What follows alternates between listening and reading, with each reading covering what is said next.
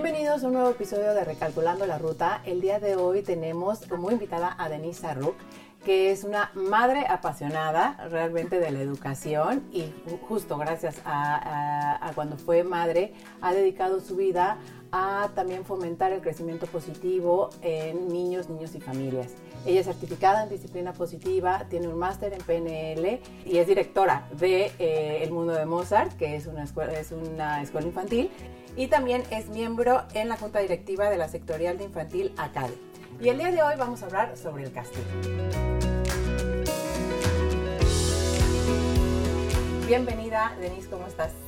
Muchas gracias Lorena por invitarme. Eh, me siento realmente emocionada y también con mucha responsabilidad porque vamos a hablar de un tema que es bastante polémico. Sí. Entonces vamos a la obra, nos ponemos en marcha y... Yo creo que es un tema, sí, es muy controversial, pero al final yo creo que se tiene que hablar. Sí, por supuesto. porque es verdad que estamos viviendo una época de transición en la educación y de cambio de mirada en la educación. Y y antes de empezar eh, de hablar del castigo, es como creo que es muy importante como que ponernos en contexto de lo que está sucediendo y de esos cambios eh, en la sociedad que están ocurriendo. ¿Cuáles son los principales cambios que tú crees que sean este, lo que ocurre, por ejemplo, en los roles de la familia, lo que ocurre en, en, las familias y en la sociedad, que, están, eh, que se están haciendo estos cambios, que están ocurriendo estos cambios? Bueno, a mí me gustaría empezar hablando de qué es lo que busca el padre hoy en día. Lo que el padre busca hoy en día no es lo que buscaba yo hace 20 años, entonces en este tiempo que llevo involucrada con familias en el día a día me voy dando cuenta que lo que el padre busca ahora es una educación integral, busca una educación con valores y sobre todo busca una educación que a sus hijos les deje una huella a largo plazo. Quieren habilidades de vida, que anteriormente no se hablaba de habilidades de vida. Y por otro lado, están buscando también instituciones o marcas educativas que tengan como objetivo dejar una impronta en la sociedad y que trabajen por mejorar el medio ambiente. Entonces estamos viendo que hay un cambio de paradigma completamente distinto. Y hay otra cosa también, Lorena, que me gusta reflexionar cuando me reúno con compañeras, directoras de otras escuelas, es que no podemos olvidar, Lorena, que nosotros, los colegios, las escuelas infantiles, somos los sueños de los padres y de, los y de las madres para que sus hijos tengan una vida plena y feliz. Sí, eso es lo que yo creo que no podemos dejar de lado nunca. Nunca, no, no, no, totalmente. Yo creo que las necesidades han cambiado, nosotros como sociedad estamos cambiando y por supuesto las, las necesidades de las familias están cambiando. ¿no? Se espera mucho del centro educativo, ¿no? porque también las responsabilidades y creo que los roles ya desde que la madre trabaja y el padre trabaja, pues eh, de alguna manera eh, queremos que esos centros educativos eh, tomen una responsabilidad más grande ¿no? de lo que antes se hacía. Sí. Y adentrándonos un poquito a ya hablar sobre el tema, porque creo que en, eh, disciplina positiva siempre se habla y refleja muchísimo como los eh, eh, mm, las, diferentes las diferentes este, estilos de crianza que se tienen. Y yo creo que es muy básico al final el poderlo explicar, que te pediría que nos explicaras como, como esos estilos de crianza que hemos tenido, que seguimos teniendo en la sociedad para poder empezar con el tema del castigo. Pues me encanta tu pregunta, la verdad, porque creo que es una pregunta muy buena para poder contextualizar eh, el tema del castigo. si nos retomamos eh, o retomamos el pasado, nos ponemos alrededor de los años 60, 70, el estilo educativo más destacado era el autoritario.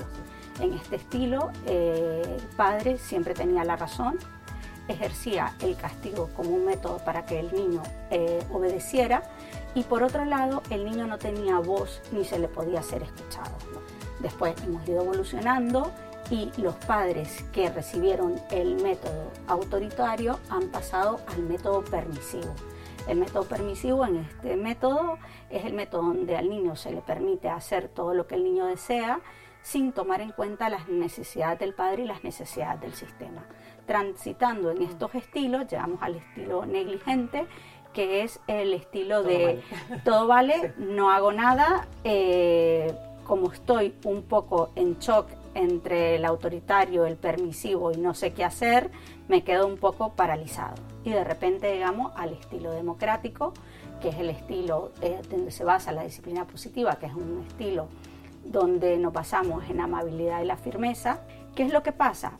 Que muchas veces, como esta generación nueva que tú bien conoces, eh, queremos cambiar de estilo y estamos en la búsqueda de estilo, en la transición, entonces nos pasa que pasamos de ser autoritario a ser permisivos en un minuto. Entonces esto lo que hace es confundir al niño. Entonces, eh, entiendo que estamos en este momento de transición en el que estamos en la búsqueda de un estilo armonioso que se adapte a nuestra generación, pero en esa búsqueda también se pasa esa transición. A mí me gustaría ponerte el ejemplo del parque. De repente, yo voy al parque con mi hijo, eh, después del colegio, jugamos un rato y una persona que tiene un estilo permisivo le dice, amor, ya nos vamos a casa. No, mamá, es que yo no me quiero ir a casa, acabo de venir, entonces le dice cinco minutos más. ¿Qué pasa? Que yo como mamá me pongo a hablar con otra mamá, eh, se me echa el tiempo encima, estamos conversando y de, de repente salto y le digo al niño que nos vamos a casa ya, ahora. Entonces, hemos saltado de autoritario a permisivo y al niño al final le hemos confundido porque no le ha quedado claro esto. ¿Qué propongo yo a estas situaciones? Porque es normal, es normal que nos pase eso. Somos madres, estamos madres y padres en busca de nuestra propia identidad, estamos aprendiendo los errores. Y que traemos patrones. Patrones de tu infancia. que los repetimos. Que los repetimos, aunque, no aunque no querrás, los repetís. Entonces, ¿qué propongo yo con estos casos? Porque la verdad es que lo que tenemos que darnos cuenta es que en el proceso de ser madre, nos vamos a equivocar y que los errores son oportunidades de aprendizaje, pero te vas a equivocar siempre porque cuando tengas un niño de un año, eres la primera vez madre de un niño de un año. Después la primera de dos, la primera de tres o la primera de un niño de 18. Siempre vas a ejercer como madre por primera vez, en el caso de un hijo primogénito. Entonces yo un poco lo que digo es, antes de salir al parque, anticipémonos.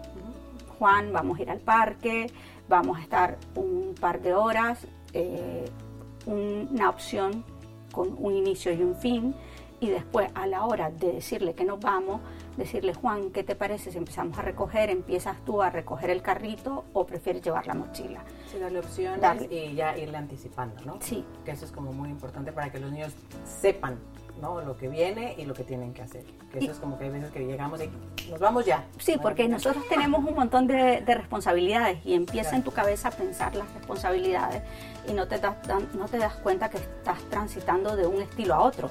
Sí, sí, Entonces es mejor tener la calma que hacer esa ambigüedad de transitar en dos estilos que al final el que vas a perjudicar es el niño porque al final no, no estás adquiriendo habilidades a largo plazo porque él no sabe qué le ha pasado a mi mamá. De repente es bella y de repente tengo una mamá que es un ogro y yo aquí, ¿quién soy? Muy interesante, o sea, sí, sí, esta, esta parte muy interesante y justo hablando del tema del, ah, eh, de, la, eh, de, la, crianza autoritaria, porque realmente venimos como de una crianza y realmente sea, eh, era la que utilizábamos y la que ha funcionado, ¿no? O sea, la que funcionaba. Pero yo, o sea, una pregunta que siempre he tenido, ¿no? Es, ¿es necesario llegar, el, el, el niño necesita el castigo para aprender? No, te voy a explicar un poco el tema del castigo, porque el castigo sí es efectivo a corto plazo. Eso sí te lo tengo que decir. El castigo es efectivo a corto plazo porque a corto plazo ese niño obedece y tú consigues tu objetivo. Pero tú como madre al final te sientes súper mal contigo misma porque has conseguido eh, eh, ese resultado humillando a tu hijo y teniendo, y teniendo una conducta que no es la que tú quieres tener con tu, con tu hijo. Entonces, ¿qué pasa? De sí, sí funciona a corto plazo. Pero cambia el comportamiento de tu hijo. no. cambia? No, porque tu hijo vuelve a repetir esa conducta y después cuando la repite, tú tienes que ejercer un castigo más fuerte para que él te haga caso. Porque evidentemente la primera vez eh, cuando le has castigado fue leve, él se dio cuenta que al final eh, obedeció pero en el fondo en ese momento él estaba pensando qué iba a ser la segunda vez que ocurriese eso. Sí, sí, sí, sí, o sea, no se elimina y la a veces se refuerza. ¿no? Es porque, o, realmente con el, o sea, he conseguido lo que he querido, me han castigado, pero, y a veces, muchas veces, eh, como padres, eh, y con el, todo el amor que tenemos, o sea, yo soy madre también, y eh, a veces que no cumplimos ni siquiera nosotros el castigo que le estamos dando porque no nos conviene, ¿no? A veces como que... Sí, no se sostiene en el tiempo. Y entonces claro, castigamos a largo plazo, no vas a estar ¿no? hasta que te cases castigado, la televisión, y son cosas que también son incoherencias que los niños también reciben como señales y que al final dicen, pues haga lo que haga, puedo conseguir lo que quiera, me van a castigar, pero posiblemente no se va a sostener este castigo. Y en este aspecto yo te quería decir a nivel educativo, ¿qué es lo que ocurre cuando un niño lo castigan constantemente? Ay, sí. Eh, ya sea en el aula o ya sea en su casa son niños que tienen miedo, son niños que están paralizados, son niños que ocultan el error. Es decir, eh, ocultan el error, ocultan que no han podido hacer una tarea, eh, son niños que de repente no se atreven a preguntar eh, al profesor sobre una lección que no entendieron, porque vienen de un patrón donde el castigo lo que produce en el niño es temor. Es temor justo ahí va, por ahí va mi la siguiente pregunta, porque siento que a veces, y obviamente este, los padres lo hacemos con todo el amor y, hacemos las cosas eh, que como Dios nos da a entender, como tú dices, somos la primera, la primera vez que nos pasa, la segunda vez, pero al final estamos aprendiendo en el proceso, ¿no? Pero eh, siento que a veces eh, cuando nosotros imponemos un castigo es para fomentar el respeto. Sí. Sin embargo, cuando, pero muchas veces realmente lo que fomentamos es miedo. Entonces, ¿cuál crees que sea esa diferencia entre eh, fomentar el castigo y el respeto? Digo, el, miedo y, el, respeto.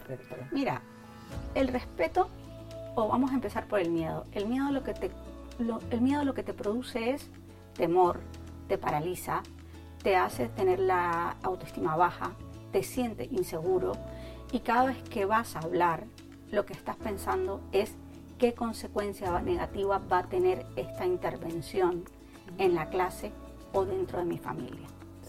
Mientras que el respeto te capacita, te hace sentir que eres capaz de hacer cosas. De alguna manera, eh, cuando tú te sientes respetado, tienes la confianza de tener una comunicación abierta con tu familia porque sientes que tu madre o tu padre van a comprender tu punto de vista, aunque eso no significa que tú estés de acuerdo con lo que tu hijo te está diciendo. Simplemente es trabajar la escucha activa, trabajar la conexión y hace que ese chico o chica se sientan pertenecientes a esa familia o a ese grupo. Porque al final, eh, cuando los niños crecen, se les pide que sean creativos, que sean solidarios, que disfruten mientras aprenden y que además eh, tengan unos resultados académicos altos. Y la base donde hemos, la base de su infancia es una base llena de miedo. Entonces, una persona llena de miedo no es autónoma, no es resolutiva, no tiene pensamiento propio y muchas veces se deja llevar por la opinión de los demás porque se crea una adicción y codependencia a lo que dice la persona a, que es la autoridad en el grupo, que en este caso puede ser la profesora o cuando son adolescentes puede ser el compañero que sea más líder o, el más popular. Que no, que no es el correcto, ¿no? porque está acostumbrado a obedecer. Está acostumbrado a obedecer y al final después los padres estamos con miedo. Eh, con el bullying, estamos con miedo de otras cosas y no nos damos cuenta que la base para que muchas cosas ocurran o, o la base para que nuestros hijos no tengan habilidades para toda su vida, la hemos sembrado en la etapa de 0 a 6 años. ¿Cómo podemos ayudarles a nuestros hijos a que aprendan a responsabilizarse de sus actos sin llegar al castigo? Obviamente la educación, y, siempre yo refuerzo mucho, eh, eh, el camino no es fácil ni corto, porque hay veces que los, los padres eh, queremos una varita mágica de dime A, B y C y lo hago y desaparece. Mm. Es un camino largo, pero, pero si no lo hacemos justo, como tú dices, en la etapa, en la primera etapa de su vida, para poder responsabilizarse, ¿cómo este, no lo van a aprender? Entonces, ¿cómo podemos, o algunos consejos que nos puedas ayudar a, los padres para ayudar a empezar que se responsabilicen de sus actos sin que nosotros lleguemos a, ese castigo, pero que ellos sepan que no lo están haciendo, que, que ese comportamiento tal vez no fue el mejor o apropiado. A ver, este es un tema bastante, yo diría, complejo, porque muchas veces la gente entiende o cree que la disciplina positiva lo que dice es que se elimina el castigo y se le permite al niño hacer lo que le da la gana. No se trata de eso, no se trata de que el niño haga lo que se le da la gana. Aquí en la disciplina positiva no hablamos de castigo, hablamos de consecuencias lógicas. Todo comportamiento tiene una consecuencia. Entonces, lo importante es que tú a tu hijo le expliques las consecuencias de cada comportamiento. Eso se hace de manera sencilla, es decir, tomando en cuenta a tu hijo en todos los procesos que tienen que ver con su desarrollo, es decir, se puede hacer, imagínate, eh, reuniones familiares, eh, puedes hacer, establecer rutinas, rutinas del día a día, donde tú generes unos pactos con ellos y en lugar de recriminarle y utilizar coletillas, le digas, eh, Juan, ¿recuerda lo que acordamos? cuál fue nuestro pacto. Nuestro pacto, nuestro acuerdo. y también importante en este paso, lo que digo yo, lo más importante es anticiparse. Un niño que sabe que si tiene este comportamiento va a tener una consecuencia, pero anteriormente sus padres le han dicho la consecuencia, la consecuencia de esto. Por ejemplo, no sé, imagínate, te voy a poner un ejemplo personal. Eh, mis hijos saben, eh, hablas con ellos, que si suspenden una asignatura, la consecuencia de que suspenda va a ser X consecuencia. Pero eso no se lo dices cuando el niño ha suspendido. Es decir, cuando inicias el curso escolar, pones una determinada eh, acuerdos familiares y le dices, mira, si suspendes la consecuencia lógica de esto, es, va a ser esto.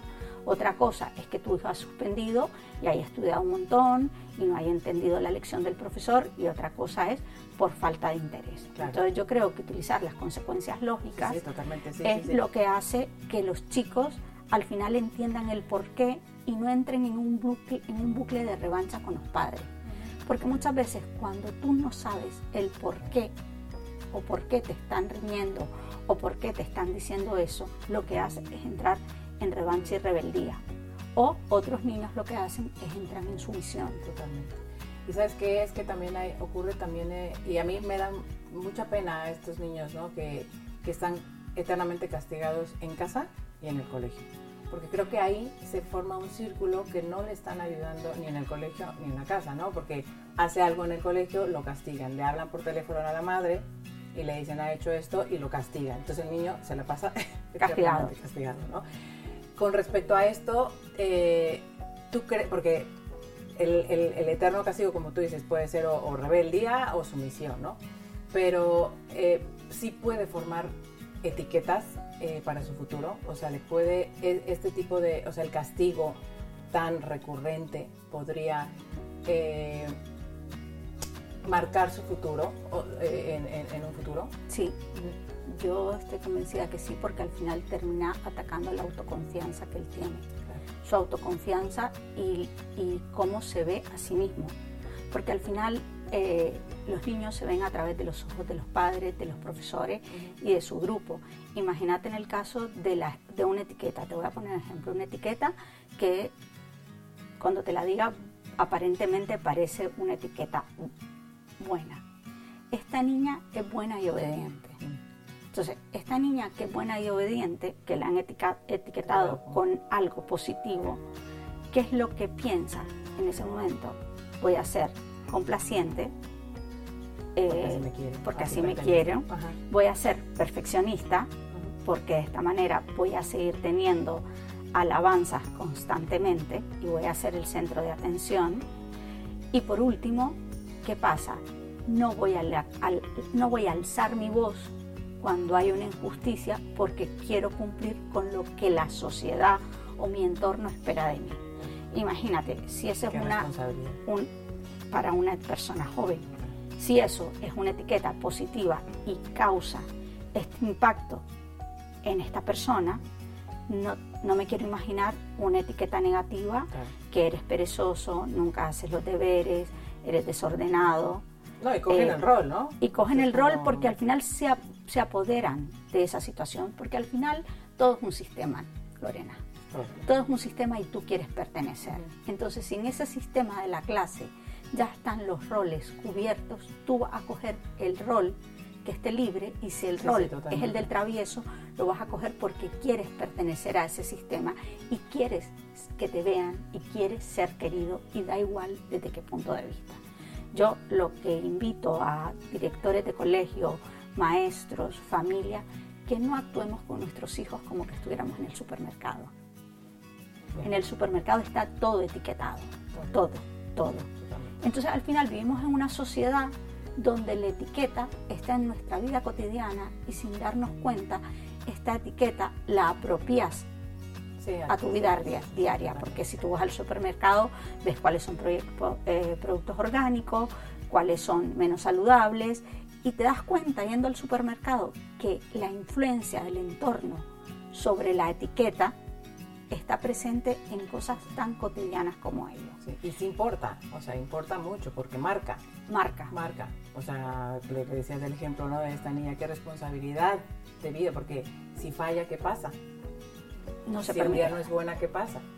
No tiene tolerancia a la frustración, eh, no es flexible, no es capaz de enfrentar los desafíos de la vida, que eh, el mundo está tan volátil de manera rápida y al final ocurren cosas que están ocurriendo ahorita con la salud mental de los adolescentes bastante importante socialmente y esto es por una gestión inadecuada eh, del tema de las etiquetas. Es que no, tú tienes que hablar sobre el comportamiento de tu hijo. Eh, Denise, muchos de nosotros hemos crecido pues con, con, la parte de que el castigo pues era la norma, ¿no? sin poder tener ese espacio de dar explicaciones, de disculparnos por algo que hemos faltado, que al final posiblemente te dabas cuenta de que habías hecho, pero no habías espacio de disculpa, ¿no? De una explicación. ¿Cómo crees que ha afectado ese eh, estilo de crianza en la actual, en, ahora en nuestra sociedad? ¿Cómo se ve reflejado esto en la sociedad actual? Pues yo la verdad es que estoy bastante preocupada por la situación porque sí creo que ha marcado fuertemente a una generación de jóvenes.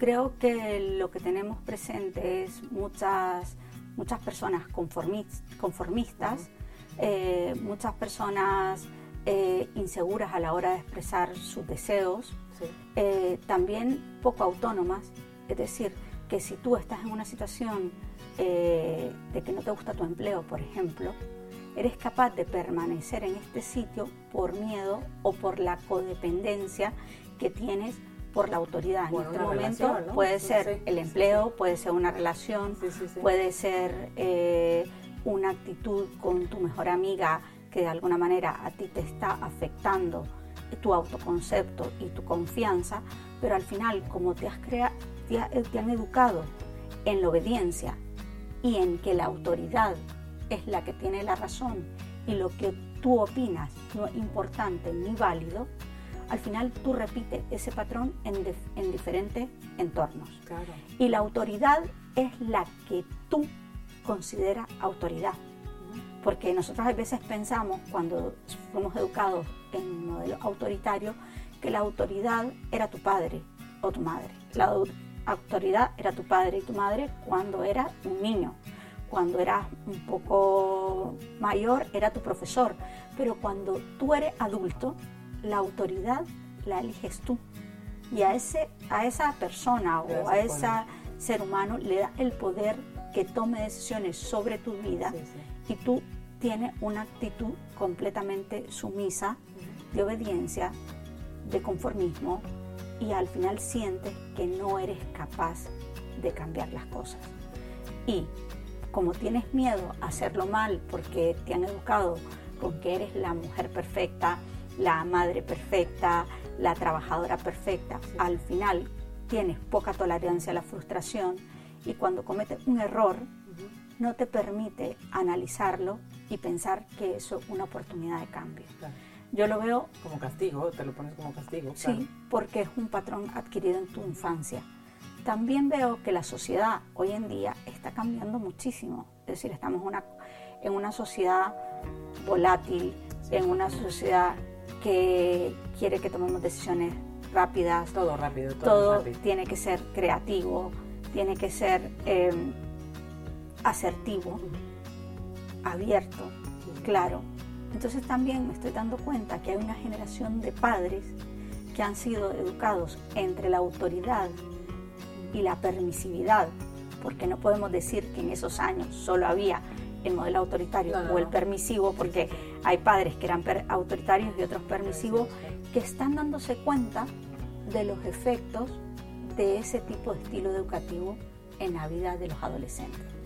Entonces yo me estoy encontrando cada día más con padres que quieren cambiar este paradigma y están buscando un modelo más armónico eh, y un modelo que a sus hijos les den habilidades a largo plazo, porque en el fondo lo que desean no es tanto que hablen idiomas, no es tanto que tengan una magnífica carrera, sino que quieren que sean seres humanos completos. completos.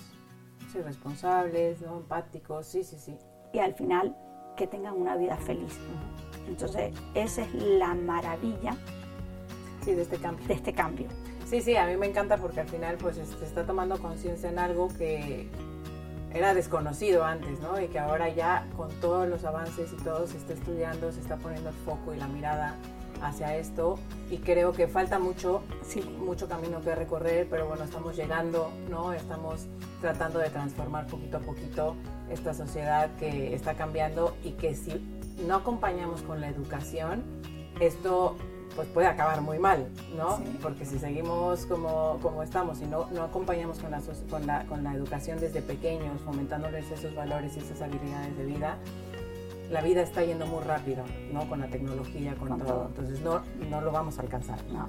Y bueno, Denise, ha sido un placer tenerte aquí. Muchísimas gracias por tus consejos, por tus ejemplos que nos has dado y espero que, que, que lleguemos a mucha gente este, para hablar de esto. Y este, te agradezco mucho por estar en Recalculando la Ruta.